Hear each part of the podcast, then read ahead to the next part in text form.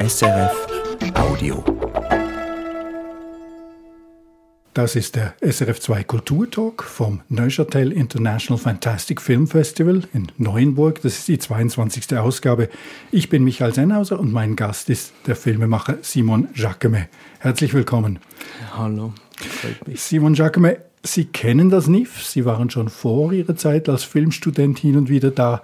Warum? Was hat dieses Festival zu bieten? Ähm, das Ding war, meine, meine Großeltern haben ganz in der Nähe gewohnt und ähm, ich, hab, ich war dort schon Filme interessiert. Ich wusste vielleicht noch gar nicht, dass ich das mal beruflich machen wollte und dachte, ah, da ist ein Filmfestival und ich bin eigentlich so ähm, fast jeden Sommer dann gegangen. Ich war bei meinen Großeltern und bin jeden Tag ans NIF gefahren und habe hier so ähm, Kim Ki-duk-Filme und solche Takashi Miike und solche Sachen entdeckt.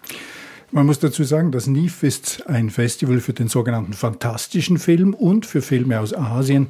Aber das NIF ist eigentlich noch viel mehr. Es ist dadurch, dass es auch Genre-Kino präsentiert, Horrorfilme, Zombiefilme, alles Mögliche, das eigentlich so aus dem Randbereich des sehr kommerziellen Kinos stammt, war das NIF immer auch eine Art Laborschaulaufen. Also ich habe hier ein paar der innovativsten Filme gesehen und ich glaube, das hat schon auch damit zu tun, dass eben auch das Genre-Kino sozusagen das Labor des Kinos überhaupt ist, oder? Ähm, ja, ich glaube schon. Also ich, ich, ich schaue extrem gern Genrefilme und ich, ich glaube jetzt so ähm, mein zweiter Film ist auch ein bisschen Genre und der dritte ganz klar. So, ja, ich Rekapitulieren schnell. Der zweite Film, das ist Der Unschuldige. Das ist eine Art Sektengeschichte. Wie übernatürlich oder nicht, das ist den Zuschauerinnen und Zuschauern überlassen. Aber es ist schon, es ist zum Teil mit relativ gruseligen Momenten, weil es eben um, um Gläubige geht, die in ihrer ganzen Verbissenheit von nichts ablassen mhm, wollen. Mhm, ja. Während ihr erster Film Riek, das war eigentlich eine Sozialstudie mit sehr jungen Laienschauspielerinnen und Laienschauspielern, auch das war eine Art Experiment. Also diese Idee, diese Jungen aus dem Bootcamp, also aus dem Erziehungshäuschen auf der Alp ausbrechen zu lassen und sie auf die Gesellschaft loszulassen, das ist auch schon ein Experiment, ein soziales. Ja, auf jeden Fall. Und es war natürlich auch in der Machart ein Experiment, dann tatsächlich zu einem großen Teil mit Jugendlichen zu arbeiten, die wirklich so einen Hintergrund hatten. Und das ist ja nun schon sieben, acht Jahre her. Wie sehen, Sie, sehen Sie das im Rückblick? Also der Film hat damals ist ziemlich eingeschlagen. Das war etwas, das man in der Schweiz so noch nie gesehen hatte. In dieser, ja, man sagte damals in dieser Rohheit, also ungeschliffen, was auch nicht wirklich stimmt. Das, handwerklich war das eine ziemlich mhm. geschliffene Angelegenheit. Aber es hat schon mit, auch mit der Aggression dieser Jugendlichen mhm. einiges auf die Leinwand gebracht, was man in der Schweiz noch nicht gewohnt war. Waren Sie sich bewusst dessen, dass Sie etwas komplett anderes machen? Äh, eigentlich nicht. Also vielleicht, klar, ich wollte das wahrscheinlich immer, aber ähm, dass es dann auch ein Stück weit gelungen ist, hat mich dann doch auch überrascht und ähm, ja. Ihr neuer Film, der noch immer in Arbeit ist. Möglicherweise kommt er nächstes Jahr heraus, das wissen wir noch nicht. Sie wissen es. Sie wissen es. Nein, es war immer so geplant, dass er erst 2024 rauskommt. Der heißt Electric Child und es geht indirekt oder direkt auch um künstliche Intelligenz, oder? Eigentlich sehr, sehr direkt geht es um künstliche Intelligenz. Es geht um äh, Elternschaft und künstliche Intelligenz eigentlich. Also ein Thema, das eigentlich im Moment in den Medien komplett in Feuer steht. Ja. Und Sie haben hier eine, eine Präsentation im NIF und das ist eben auch eine Seite des Neuchâtel International Fantastic Film Festivals. Das ist das sogenannte Imaging the Future, also sich die Zukunft vorzustellen. Das sind Workshops und Präsentationen, die hier am NIF traditionellerweise stattfinden, wo es um die Zukunft und die Weiterentwicklung des Kinos geht. Und Sie haben hier nicht Electric Child vorgestellt, obwohl wir in den Genuss von drei Minuten des Films kamen. Sie haben Electric Film vorgestellt und das war angekündigt als ein neuartiges Filmstudio. Zuerst einmal die simple Frage, was ist ein Filmstudio? Die meisten Leute stellen sich da die Paramount Studios und Bühnen vor, aber das ist es ja nicht. Ja, ich glaube, es ist auch ein bisschen schwierig, das zu beschreiben. Wir haben jetzt Filmstudio gewählt, so als ähm, Full Circle ähm, Beschreibung. Es ist vielleicht auch ähm, in erster Linie mal eher ein Filmfund, ein Fonds Und dass es dann auch ein Studio werden würde, wenn das alles gut geht, wäre eher dann so die Zukunft, dass es halt von A bis Z alles machen könnte. Also man kann sagen, traditionellerweise ist der Produzent des Filmes ja in erster Linie der, der das Geld auftreiben muss, der die ganze Sache organisiert, der für die Hintergründe, die technische Organisation zuständig ist. Der Filmproduzent ist nicht der Regisseur, ist nicht der Filmemacher, aber oft der, der wirklich die Finanzen zusammensucht und auch diesen Teil der Arbeit macht. Nun sind die meisten Schweizer Filme, Filmemacher bis zu einem gewissen Grad auch ihre eigenen Produzenten und verlieren sehr viel Zeit damit, das haben Sie auch beschrieben, Geld aufzutreiben. Obwohl es in Europa eine gut ausgebaute Filmförderung gibt, ist es natürlich extrem zeitaufwendig, sich darum zu bemühen, das zu bekommen, die Projekte einzugeben. Und Ihre Idee, vereinfacht gesagt, ist und das sage ich jetzt ganz einfach, ist auf den Hype mit den Non-Fungible Tokens und dem, was man das Web 3.0 nennt, also das, was alles auf der sogenannten Blockchain basiert, auszunutzen und dieses Geld, das da seit ein paar Jahren so richtig verbrannt wird von den Leuten, die dafür brennen und die dort auch spekulieren, dass man das eigentlich auch für die Kunst einsetzen kann. Ist das richtig? Genau, das ist eigentlich genau das. Und ähm, ich meine, die Idee ist halt entstanden ähm, vor, ich glaube, schon fast zwei Jahren. Und es hat natürlich viel mit meinem Film zu tun, weil der Film ist sehr nerdig und ich bin ein sehr computeraffiner Mensch und habe halt diesen ganzen ähm, DeFi Crypto Summer ist glaube in 2020 halt miterlebt und gesehen, was das muss ich auch kurz erklären. Also DeFi ist das Definancing, das ist der, der Versuch, die Finanzsysteme, die eigentlich alle staatlich kontrolliert und garantiert sind, zu dezentralisieren und jeder Kontrolle zu entziehen. Eigentlich, also man könnte sagen, eigentlich ein anarchistisches Projekt. Also das ist das DeFi. Ja, kann man, kann man sagen. Ich meine, es ist man, ich glaube, wenn es anarchistisch ist, dann mag ich es sehr, aber es hat natürlich auch so einen libertären Aspekt. Es hat irgendwie so beides und den mag ich nicht so, den sehr profiten, so okay, man möchte den Staat ähm, nicht mehr, aber den anarchistischen Aspekt von dem Ganzen mag ich unglaublich. Sie haben heute versucht, dem Publikum klarzumachen, was die Elemente sind, die für dieses Studio wichtig sind. Eben das erste ist die Blockchain.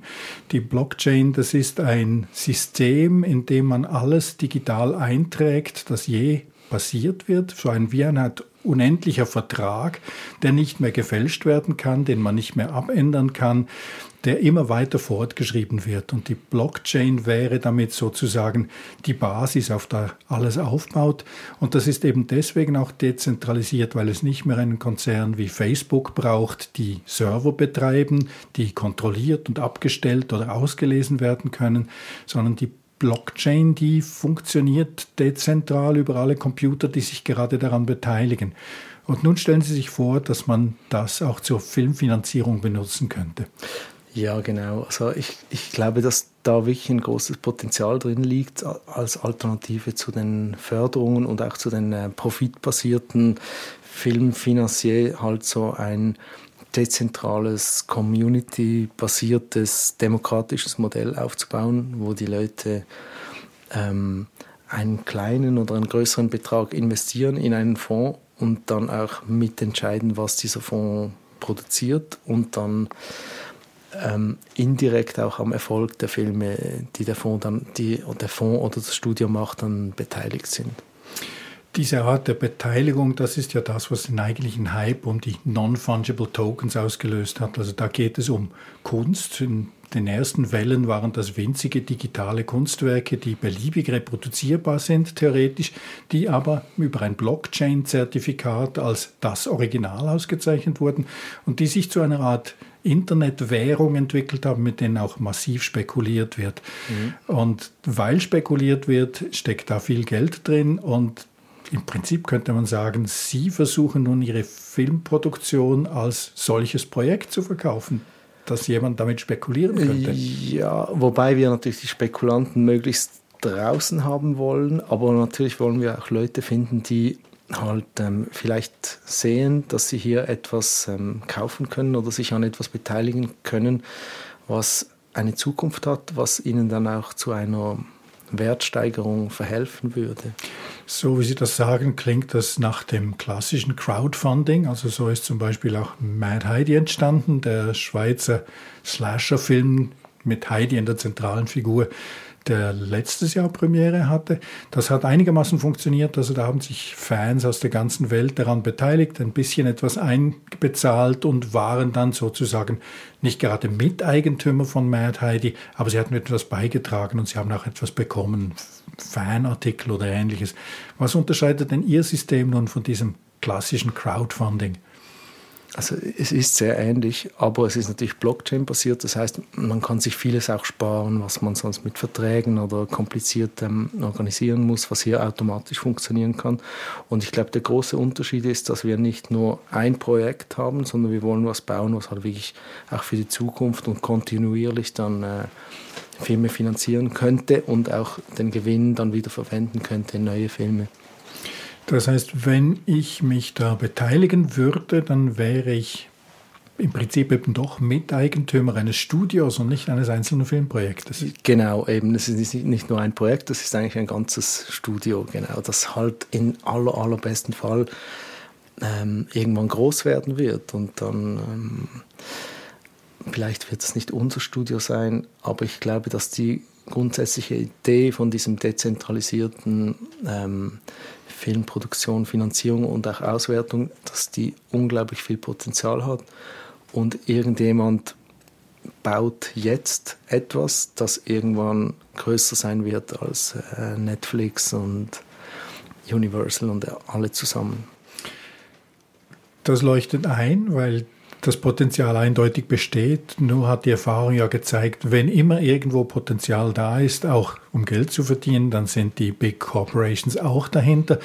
Also wer garantiert uns, dass Netflix nicht auch schon so ein Projekt aufgezogen hat im Hintergrund? Ähm, das weiß ich nicht. Wahrscheinlich haben sie es auch. Also ich glaube, man kann, äh, man könnte vermuten, dass Netflix einfach zu, äh, vielleicht zu schwerfällig schon geworden ist, um um sich da genügend zu transformieren, um halt so sich selber zu dezentralisieren.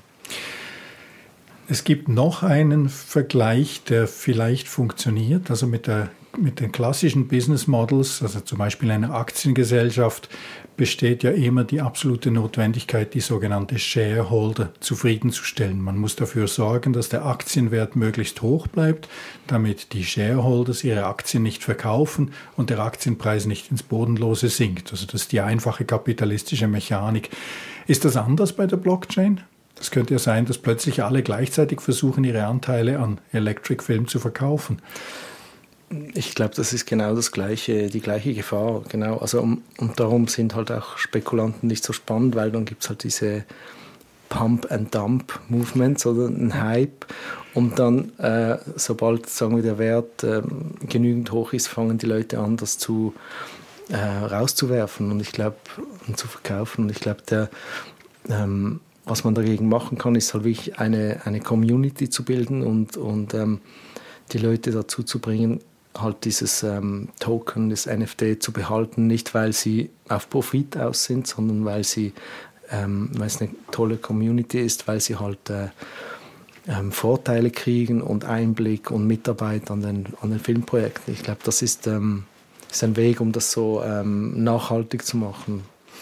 Ist ein kleiner Widerspruch auf den ersten Blick zu dem ganzen Hype um die NFTs, weil es dort den meisten Leuten, diese, die diese sogenannten Kunstwerke gekauft haben, ja nicht um die Kunst geht, die man sich an die Wand hängen kann und stolz sein kann darauf, sondern in erster Linie sind das Spekulationsobjekte. Also die wurden gekauft in der Hoffnung, dass sie in ein paar Monaten mit viel Gewinn weiterverkauft werden können das ist ja wahrscheinlich nicht die Grundlage Ihres künstlerischen Modells. Oder? Mm, ja, aber ja, das, das stimmt wohl, aber ich glaube trotzdem, dass das gar nicht so ein großer Anteil ist. Also ich kenne jetzt mittlerweile auch Leute, die halt so äh, CryptoPunks und äh, Bored Apes haben und ich glaube, bei, bei den Leuten, die ich kenne, ist es wirklich so, ähm, die würden das nie verkaufen, weil für sie ist das ist einerseits ein Statussymbol, aber es ist halt wirklich eine, eine auch sehr eingeschworene Community und bei den CryptoPunks, sie kennen sich fast alle. Also und auch noch schnell erklären, die CryptoPunks, das gehört zu den ersten non-fungible Kunstwerken. Also das sind Pixelbilder eigentlich von ja, Punk-ähnlichen Gestalten, sind meistens einfach Köpfe mit, mit ein paar Merkmalen. Und die Bored Apes, das war ein bisschen elaborierter, aber das hat eigentlich als Witz begonnen. Das sind Bilder von Affenfiguren, eigentlich schon fast Parodien von den Leuten, die es die dann auch gekauft haben. Das wären, waren Millionären. Also da sieht man diese gelangweilten Affen auf der, auf der Yacht sitzen. Also ein, ein Witz, ein in sich geschlossener Witz, der sich aber durchgesetzt hat. Ja, genau. Also ich komme darauf zurück, es gibt ein gewisses anarchisches und künstlerisches Potenzial in diesem ganzen Projekt. Das ist eigentlich auch das, was, was Spaß machen kann dran. Man merkt ihnen auch ihre Begeisterung an. Man hat bei ihrer Präsentation auch gemerkt, dass sie mit all diesen neuen Technologien viel vertrauter sind als die meisten von uns. Und trotzdem, wir müssen das noch auf eine praktische Ebene runterbringen. Electric Child ist ein Film, der jetzt dann fertiggestellt werden soll. Sie haben die Finanzierung über die traditionellen Kanäle, also über Filmförderungskanäle, einigermaßen hingekriegt, aber nicht komplett, haben Sie gesagt. Also das Schwierigste ist offenbar immer die Restfinanzierung eines Projekts am Schluss. Und das versuchen Sie jetzt über diesen Weg schon? Ja, wobei wir natürlich die traditionellen Wege versuchen und wir im Grunde genügend finanziert sind, um den Film fertigzustellen. Aber natürlich, wenn wir jetzt, ähm, und Electric Child wird das Pilotprojekt sein für Electric Film, für dieses Projekt. Und wenn wir natürlich dort noch ähm, ein bisschen Geld reinholen könnten, das würde dem Film auf jeden Fall sehr zugutekommen, weil die VFX sind wirklich aufwendig. also das sind die, die Effekte. Genau, die, die computergenerierten mhm. Effekte. Und auch sogar, ich glaube, jedes, jedes Geld, das noch zusätzlich da ist für die Promotion, ist auch unglaublich wertvoll. Und ähm, es ist nicht ein, ein Muss, aber es wäre super toll, wenn das klappen würde. Das ist letztlich noch kein partizipatives Modell, obwohl Sie es so beschrieben haben, dass hier geht es um eine Restfinanzierung und die könnte natürlich zustande kommen aufgrund Ihres eigenen Leistungsausweises, aufgrund dessen, was man schon zu sehen bekommt, auch aufgrund dessen, was Sie schon zeigen können. Also Electric Child ist kein Projekt, sondern es ist ein fast fertiger Film. Aber diese Idee des partizipativen Studios, das steht ja auch irgendwo in Ihrer Beschreibung, das würde ja einen Schritt weiter gehen. Also da könnten die Leute tatsächlich mitbestimmen, welche Projekte von Electric Film denn als nächstes angegangen werden. Wie würde das funktionieren? Genau, weil ähm, für uns war es halt nicht so spannend zu sagen, okay, wir machen jetzt so ein Web3-Projekt nur für Electric Child. Ist auch nicht unbedingt nötig, aber es wäre halt toll, den Film zu nutzen, um ein bisschen etwas für den Film zu holen, aber auch mehr zu holen. Und die Idee wäre eigentlich dann ähm, einen Fonds, ein sogenanntes Treasury zu haben, wo ähm, die Mitglieder, aber auch ähm, andere Leute oder andere Projekte, die wir scouten würden, dann ähm, den äh, Mitgliedern vorgestellt werden und die dann bestimmen, welche Projekte kofinanziert werden von, dem, von Electric Film.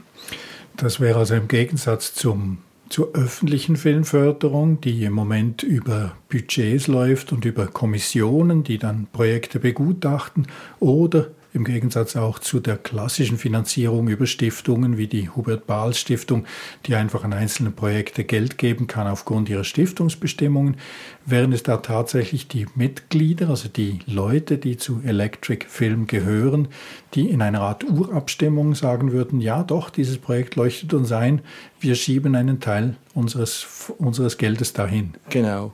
Und im besten Fall würde das halt kontinuierlich funktionieren, dass wir Natürlich würden wir so ein, eine erste Runde machen, wo wir halt versuchen, ähm, in Projekte zu investieren oder zu kofinanzieren. Aber die Idee wäre dann auch, dass das Projekt halt äh, wächst, dass wir vielleicht auch andere Finanzierungen noch anziehen können und dass wir halt kontinuierlich ähm, Filme vielleicht zuerst äh, kofinanzieren können als Kickstart, als, als äh, Projektentwicklung oder halt so ähm, Completion Funding, also das letzte Geld, um den Film fertig zu machen oder um ihn zu drehen zu können, anbieten würden, aber im allerbesten Fall irgendwann ein genügend großes ähm, Treasury haben, um auch ganze Filme zu produzieren. Das Bestechende an der ganzen Idee ist, dass es theoretisch eine Lösung wäre für das Förderproblem, wie wir es in Europa eigentlich seit Jahrzehnten kennen. Wir haben verschiedene Systeme, die immer wieder gegeneinander ausgespielt werden. Wir haben einerseits das Kommissionssystem, wie es hier auf Bundesebene praktiziert wird. Also da gibt es Expertenkommissionen, die die Gesuche begutachten und dann eben bewilligen oder nicht. Dann gibt es das System mit einzelnen Verantwortlichen. Das sind so eine Art Kuratoren. Das gibt es zum Beispiel auch in Dänemark. Die sind dann verantwortlich für eine gewisse Zeit und können Projekte durchwinken und finanzieren auf eigene Verantwortung. Das sind lauter Modelle, die irgendwo einen Fehler haben, weil eben eine gewisse Willkür drin steckt. Nun wäre auf den ersten Blick Ihr Vorschlag mit diesem demokratischen System tatsächlich so, dass alle, die beteiligt sind an Electric Film, darüber abstimmen könnten. Es wäre tatsächlich ein, ein demokratischer Finanzierungsprozess. Ja, und ich glaube, für uns ist das auch ein totales Experiment, weil es kann natürlich auch sein, dass das überhaupt nicht funktioniert oder dass wir dass die Mitglieder einen komplett anderen Geschmack haben, der dann uns Gründern gar nicht gefällt und dann haben wir ein Problem. Ähm, und man müsste natürlich das auch äh, über eine Weile heraus, herausfinden, wie dieser, dieser ähm, Wahlprozess am besten funktioniert, wie viel ähm, Freiheit man einfach den, den Mitgliedern geben kann. Im besten Fall wäre das Ziel so komplette Freiheit natürlich, wenn das gut funktioniert. Aber gleichzeitig muss man schauen, dass dann nicht jemand vielleicht so die, äh, das fast übernimmt und seine eigenen Projekte dann durchdrückt. Also es ist sehr experimentell, aber ich denke, es ist ähm, spannend und wenn es erfolgreich ist, wäre es ein komplett anderer Ansatz. Kann man denn steuern, wer sich beteiligt an so einem System? Also wir können es ein bisschen steuern. Ähm, indem wir halt äh, einfach schauen, welche vielleicht bestehende Communities wir ansprechen und versuchen zu uns zu holen. Also wir sprechen natürlich schon sehr stark jetzt im Moment Leute an, die an, an Film interessiert sind und, oder Kunst im weitesten Sinn und halt an Web3 und Crypto. Aber wir werden auch versuchen, ähm, sagen wir, in der traditionellen Filmindustrie diese Leute anzusprechen oder auch einfach ähm, viele Leute da mit, mitzumachen. Und ich glaube, darüber können wir es steuern, aber schlussendlich können wir, weil es halt eben ähm, auch anonym und unkontrolliert ist, wir können nicht steuern, wer dann bei uns sich beteiligt. Also es gibt nicht so etwas wie die Statuten von Electric Film. Wenn das System mal da ist, kann sich jeder einkaufen. Ja, also ich denke, also es gibt halt diese, sagen wir, diese Gründung. Und an dieser Gründung wird es eine gewisse Anzahl von diesen ähm, Tokens geben.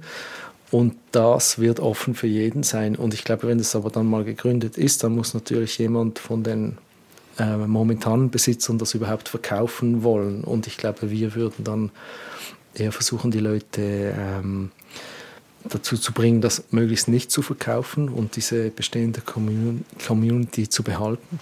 Das heißt, es gibt eine endliche Anzahl Anteile von Anfang an, die ist definiert? Ja, die ist noch nicht definiert, weil wir glauben, sehr stark auf den Markt schauen müssen, aber es wird eine endliche Anzahl geben. Also es werden maximal 4000 solche sagen wir, Mitgliedschaftstokens ähm, sein. Und ähm, es wird sicher auch, also wir werden das ähm, ähm, begrüßen, wenn Leute auch mehrere kaufen. Und das Stimmrecht ist dann abhängig von der Anzahl Token?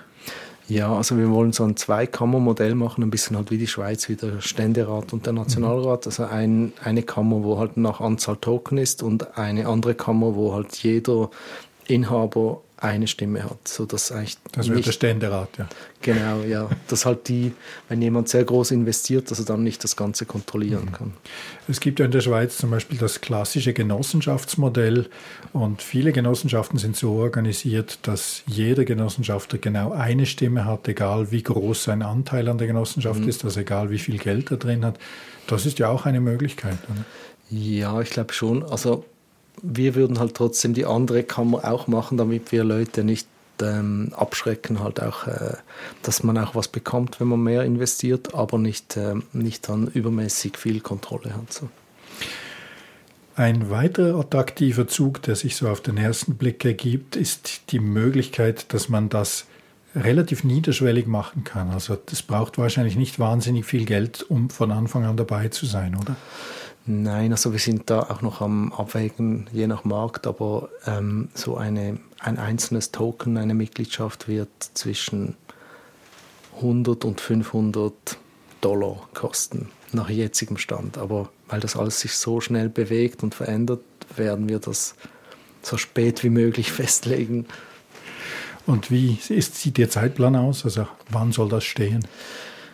Also im Moment gibt es die Website, es gibt die Community, es gibt eine sogenannte Allow-List, wie eine Gästeliste, um jetzt schon dabei zu sein und dann auch ein, ähm, das Token zu einem günstigeren Preis kaufen zu können. Dafür kann man sich bewerben und ähm, diese Gründung, dieser Genesis Drop ist im Moment geplant für den September. Aber wir müssen auch ein bisschen noch auf den Markt schauen. Wir müssen schauen, wie viel Interesse wir haben. Also ich möchte mich noch nicht 100% festlegen im Moment. Also wenn Electric Child nächstes Jahr herauskommt, dann ist das noch keine Co-Produktion mit Electric Film. Doch, das wäre das wirklich klare Ziel. Also dass wir auf jeden Fall die ähm, Gründung machen, sodass wir noch Zeit haben, dass dann Electric Film ein Co-Produzent werden kann von Electric Child was ähm, im jetzigen Timing auch toll aussieht, weil dann wäre dann wäre Electric Film gegründet und ein paar Monate danach wäre halt dann diese Premiere von Electric Child, von dem Pilotprojekt. Und ich glaube, das ähm, könnte sehr gut funktionieren dann. Das hatte schon einen gewissen Reiz. Also wer jetzt rechtzeitig einsteigt, einsteigt wäre dann Co-Produzentin oder ja. Co-Produzent von neuen Film von Simon Jacquemet, ja. Electric Child. Das war der Kulturtalk vom Neuchâtel International Fantastic Film Festival. Es ging um Electric Film, Electric.film, ein Projekt von Simon Jacquemet und seinen Partnerinnen und Partnern. Es geht hier am International Fantastic Film Festival in Neuchâtel eigentlich immer wieder um Innovationen, also um Dinge, die das Kino voranbringen, die dafür sorgen, dass der Film sich weiterentwickelt. Ob man nur noch von Kino reden kann, das steht im Moment offen. Wir wissen nicht, wie lange es das Kino noch gibt, aber Film und die Idee des Films, die wird es noch lange geben. Herzlichen Dank Ihnen, Simon Jacquemet. Ja. Und herzlichen Dank an das Team vom NIF, das Neuchâtel International Fantastic Film Festival. Immer ein frischer Hauch mitten im Sommer. Das war der Kulturtalk. Ich bin Michael Sennhauser. SRF Audio.